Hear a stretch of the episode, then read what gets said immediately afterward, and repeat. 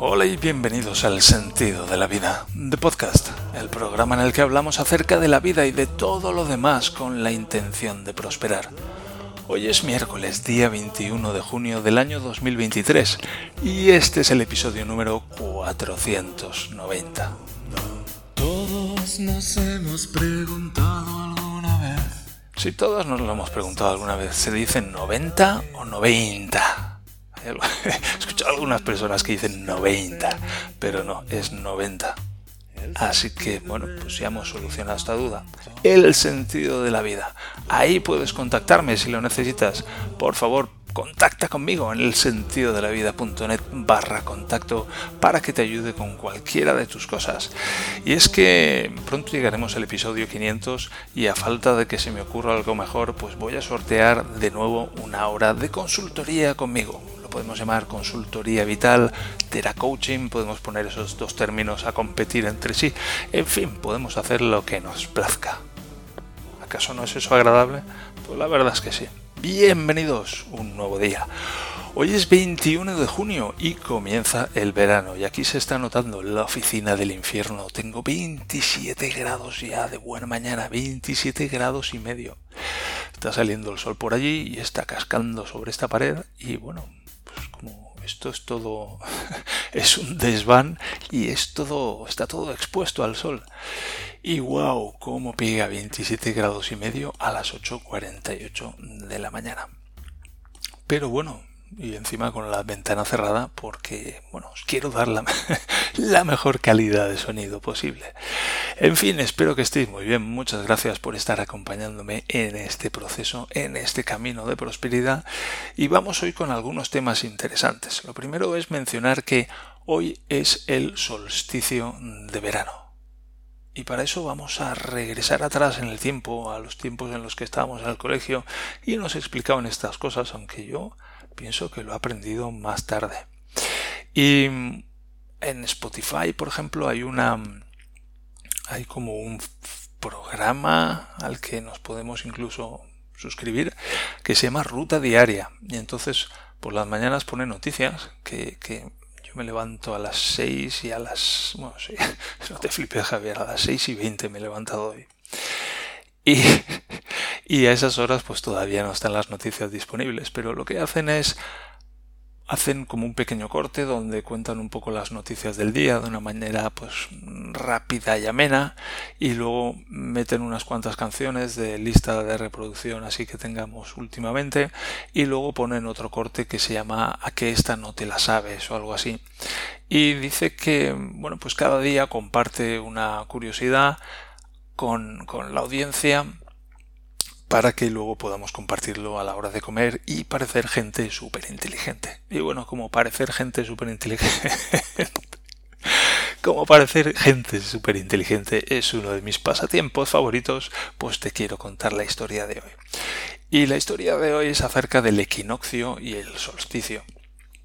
Y, bueno, solsticio es, como dice la palabra solsticio, bueno, lo han explicado, debe de tener que ver con el sol y con el solsticio, que es, es como algo así, como, pues no tengo ni idea, la verdad. Pero el caso es que hay dos solsticios a lo largo del año. Uno es el de verano y otro es el de invierno. Uno es el de hoy y otro es el de el 21 de diciembre debe de ser. Así a ojo de buen cubero. Y el de hoy es el día más largo del año. No es el día más largo del año, eso lo decimos mal porque este día es igual de largo que todos, pero es el día con más luz del año, con más horas de luz del año. Y bueno, pues es interesante hacer esta distinción ya que estamos aprendiendo a describir la realidad de la manera más precisa posible. Y en el caso del día de hoy es el día con más horas de luz del día y el solsticio de invierno es el día con menos horas de luz del año. Sabéis que en invierno pues está muy oscuro. es una de sus características. Y luego está el equinoccio, el concepto del equinoccio, que es que, bueno, lo dice la palabra equi, igual, y noctio, que debe de ser como noche, y es cuando la noche es igual que el día. de, duración de horas de luz. Y eso tiene lugar también dos veces al año y adivina cuándo... Sí, cuando empieza la primavera y cuando empieza el otoño. Y es muy interesante. Y hay otra cosa muy interesante que es de esas cosas que si te lo dicen no te lo crees. Y que cuando lo aprendes es como no he sabido esto antes, como, como nadie me había dicho esto antes. Y de hecho yo es una discusión que tuve con Daniela y Daniela no lo sabía. Y resulta que cuando el Sol, la Tierra está girando alrededor del Sol. ¿Y cuándo dirías tú que el Sol y la Tierra, que, la Tierra está más cerca del Sol? Pues dirías tú, pues en verano la Tierra está más cerca del Sol, hace más calor, ¿no? es intuitivo. pues atención, sorpresa. Sorpresa porque en verano es cuando más lejos estamos del Sol. ¿Lo puedes comprobar? Lo puedes comprobar, puedes hacer tus investigaciones. Si no te crees que hemos estado en la Luna, pues lo puedes comprobar. Si no te crees que la Tierra es redonda, lo puedes comprobar. Investiga, investiga. Y resulta que en verano hace tanto calor porque los rayos del Sol caen más perpendiculares sobre la superficie de la Tierra en la parte de la Tierra en la que estamos. Porque esto solo es válido para el hemisferio norte.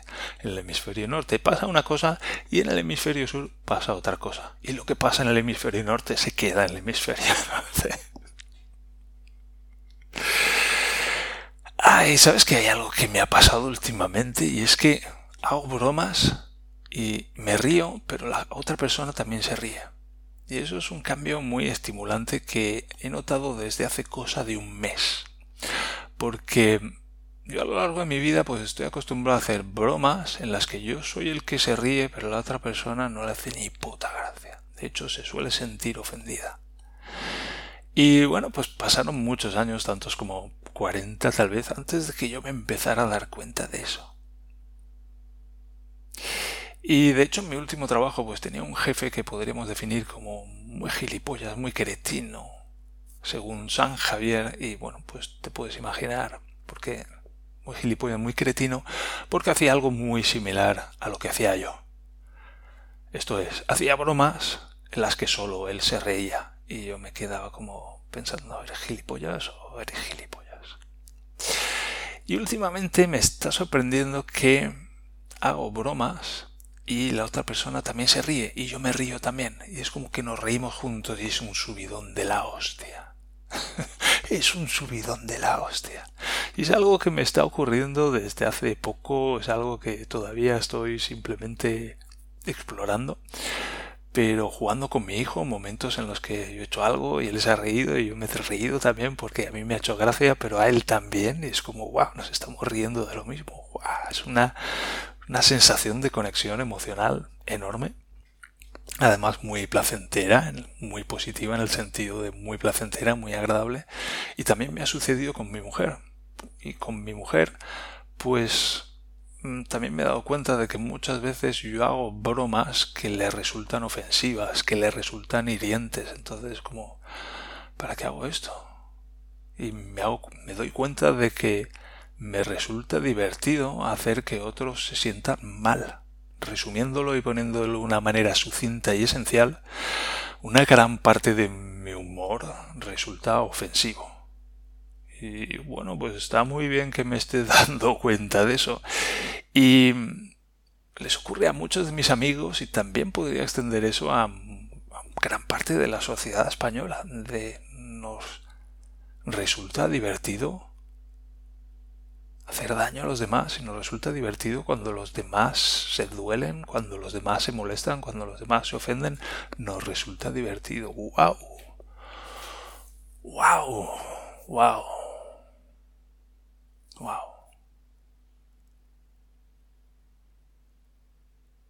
Estoy pensando en particular en un vídeo que me enviaron mis amigos de Regensburg, uno de ellos en particular, de una mujer que saltaba en un banco y entonces, o sea, iba corriendo hacia un banco y entonces la idea, entiendo yo, que era pues poner el pie, o sea, saltar y poner un pie encima del suelo del banco y, y luego saltar el banco.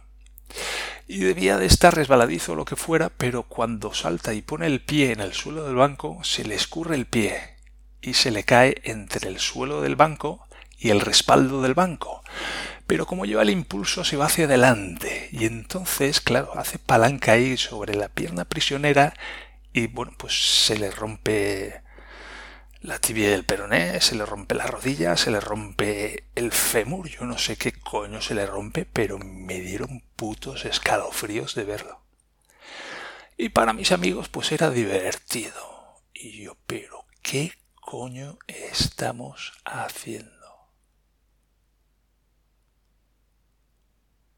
Veo a alguien hacerse daño de esa manera, seriamente, y me río. ¿Qué coño me pasa? ¿Cómo de enfermo estoy?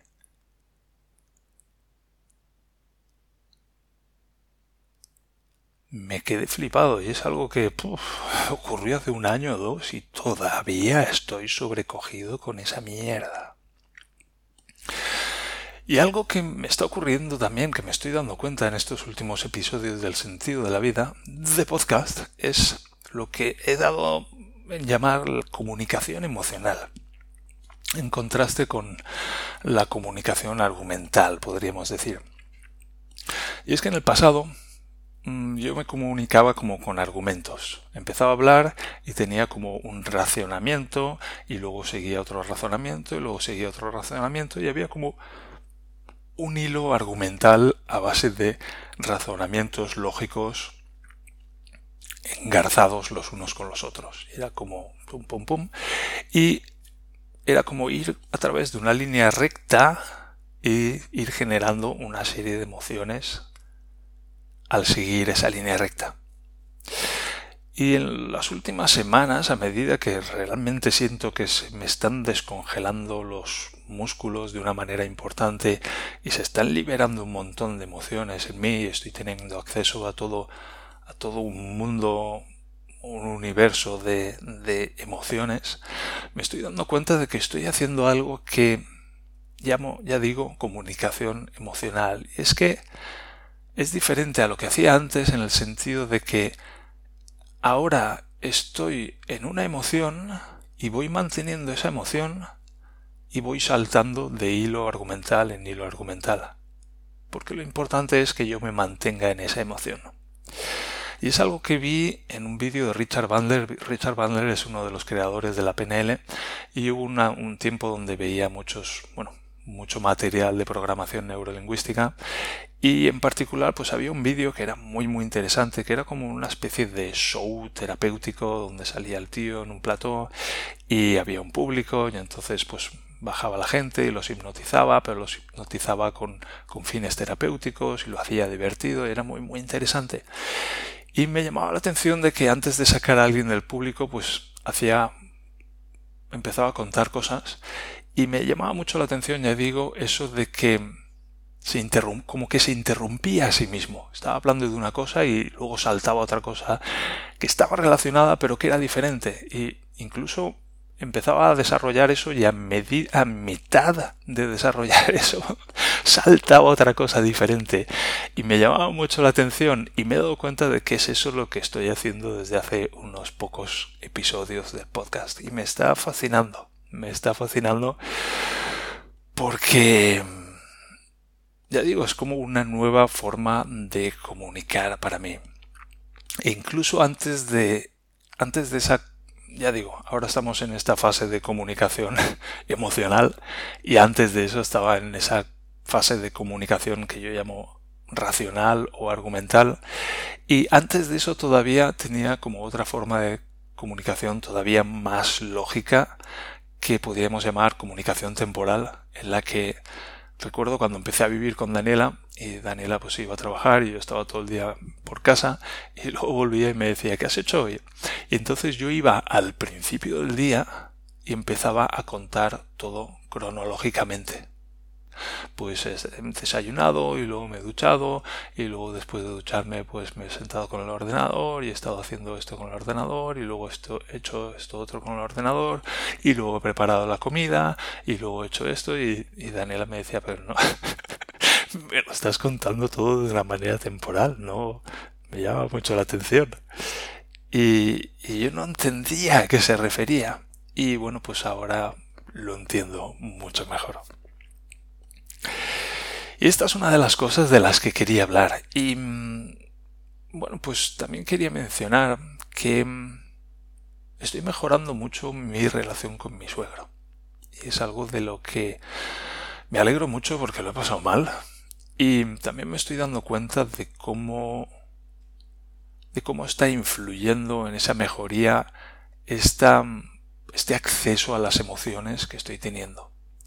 Y es algo para lo que, o sea, para poder hablar de esto de una manera ordenada y, estructurada, pues necesito un poco más de tiempo y necesito pues vivir algunas experiencias más y luego tomarme un momento para reflexionar y poder percibirlo en, en perspectiva y poder darme cuenta pues de qué elementos tienen lugar aquí y de cómo se relacionan unos con otros.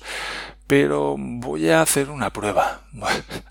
Voy a probar a describirlo. Y es está relacionado con con la movilidad y con la fluidez en el sentido de yo antes si tenía que como, como que ¿Cómo lo explico? Como que gran parte de, de mi manera de actuar era simplemente estarme quieto. Yo he aprendido que de alguna manera pues la gente que la gente que está como muy madura emocionalmente, muy avanzada en el autoconocimiento, pues está muy quieta y si se sientan pues están sentados y están quietos y, y no reaccionan a nada pero una cosa es llegar hasta ese punto de una manera natural y con el tiempo y a través de las experiencias y otra cosa es como simularlo, que es lo que he estado haciendo yo durante todo este tiempo. En plan, me siento y la gente me empieza a hablar y yo experimento un montón de emociones dentro de mí, pero me mantengo quieto. Es como que de alguna manera voy sintiendo todas esas emociones y voy creando artificialmente las emociones opuestas, de manera que el resultado es la estaticidad. Y bueno, te puedes dar cuenta de que a toda esa parte de la personalidad que emerge de la creación de todas esas emociones opuestas de una manera artificial, lo podemos llamar ego. Y bueno, pues es una personalidad artificial. Es yo no soy, en el fondo, esa persona que estoy haciendo ver que soy. Sino que soy la persona que, que está gestionando todo eso que está ocurriendo dentro de mí para hacerme ver de una cierta manera, para presentarme de una cierta manera. Y Y a diferencia de ahora que alguien me habla y yo pues, respondo con lo que me sale de dentro, yo, si alguien me habla ahora, yo noto que hay una cierta respuesta emocional que crece dentro de mí y que llega un momento que alcanza un máximo y que necesita ser expresada de alguna manera, ya sea con movimiento o ya sea con palabras. Generalmente pues una suma de movimiento y palabras.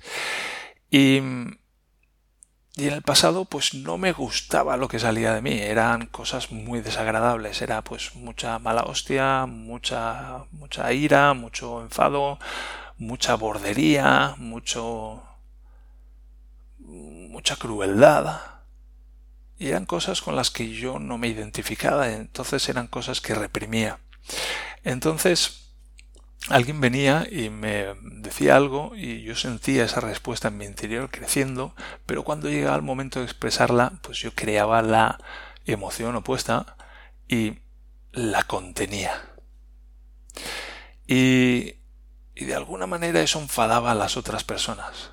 Todavía me pregunto cómo, pero Seguramente es como como cuando hablas a alguien y estás esperando una cierta respuesta pero no la obtienes. Y te enfadas, en el cierto modo te enfadas contigo mismo porque no consigues obtener de la otra persona esa respuesta que quieres. Es como cuando mi hijo ahora me dice algo y yo no lo entiendo y él lo repite y yo sigo sin entenderlo y él se enfada y se cabrea y se pone a llorar porque es súper frustrante para él ese yo necesito algo de mi padre y mi padre no me lo da. Y lo mismo nos ocurre a nosotros. El propósito de toda comunicación es la respuesta que obtenemos y nos comunicamos para obtener ciertas respuestas. Y cuando no las obtenemos, pues es muy frustrante. Y una respuesta muy natural a la frustración es la ira. Y entonces, al no responder a menudo a las personas, pues las personas se enfadaban a mi alrededor y era es como muy, muy frustrante también ha sido para mí ese joder me relaciono con la gente y la gente se enfada y yo no lo entiendo y no sé qué pasa y, y tal vez la explicación que he dado no sea del todo completa sino que se pueda profundizar y mejorar de muchas maneras, pero sí que es como una base sobre la que empezar a trabajar y tener una cierta explicación, que es lo más importante. Y ahora estoy simplemente, pues a, menuda, a medida que me voy recuperando, pues hay menos ira, hay menos bordería, hay menos crueldad dentro de mí, porque hay más compasión, hay más ternura, hay más comprensión. Y, y me puedo permitir más pues ser quien soy y responder de la manera en que respondo, de una manera natural. Y eso hace que las conversaciones pues sean más fluidas y que yo pueda dar a la gente a un nivel inconsciente lo que la gente desea. Y a veces las respuestas que me salen son un poco disparatadas. Por ejemplo, estaba con mi mujer y con mi suegro, estábamos hablando y hubo un momento en el que lo que a mí me salía de dentro era ponerme a cantar. Y era una respuesta un poco extraña, un poco surrealista en ese momento, pero lo que me salió de dentro era ponerme a cantar y me puse a cantar. Solo unas estrofas, un momento, pero por ilustrar que, bueno, pues dentro de nosotros ocurren cosas y hay movimientos y se generan respuestas de una manera natural e inconsciente. Y primero, que es muy importante sacar eso que tenemos dentro. Y segundo, que, bueno, pues démonos cuenta de qué es eso que tenemos dentro y cuál es la manera apropiada de sacar eso. A lo mejor hay que hacer un poco de ajuste mientras lo sacamos, a lo mejor hay que darle una vuelta más, a lo mejor hay que encontrar un cierto camino para que salga de una manera apropiada, de una manera pacífica, de una manera compasiva, de una manera tranquila, etcétera, etcétera, etcétera. Pero es muy importante sacar las cosas que tenemos dentro. Para mí un recurso muy importante a lo largo de los años ha sido escribir. Si no hubiera escrito hubiera reventado por algún sitio. Y en esta fase, pues hablar para mí en este podcast está siendo una pieza fundamental de mi vida, porque me permite darme un espacio y un contexto en el que yo puedo sacar las cosas que tengo dentro. Y bueno, pues me alegra muchísimo comprobar que precisamente esas cosas que yo tengo dentro son las cosas que otras personas están buscando desesperadamente por ahí que nadie se las da y las tenía yo las tenía yo. Y a veces me gusta eso considerar un poco el universo como un puzzle de muchas partes y que esas partes se comunican entre sí y a veces es un poco como ese trapecista que viene por un lado y salta y da unas volteretas en el vacío y dice uff y ahora qué y ¡fum! por el otro lado aparece ese trapecista que lo coge.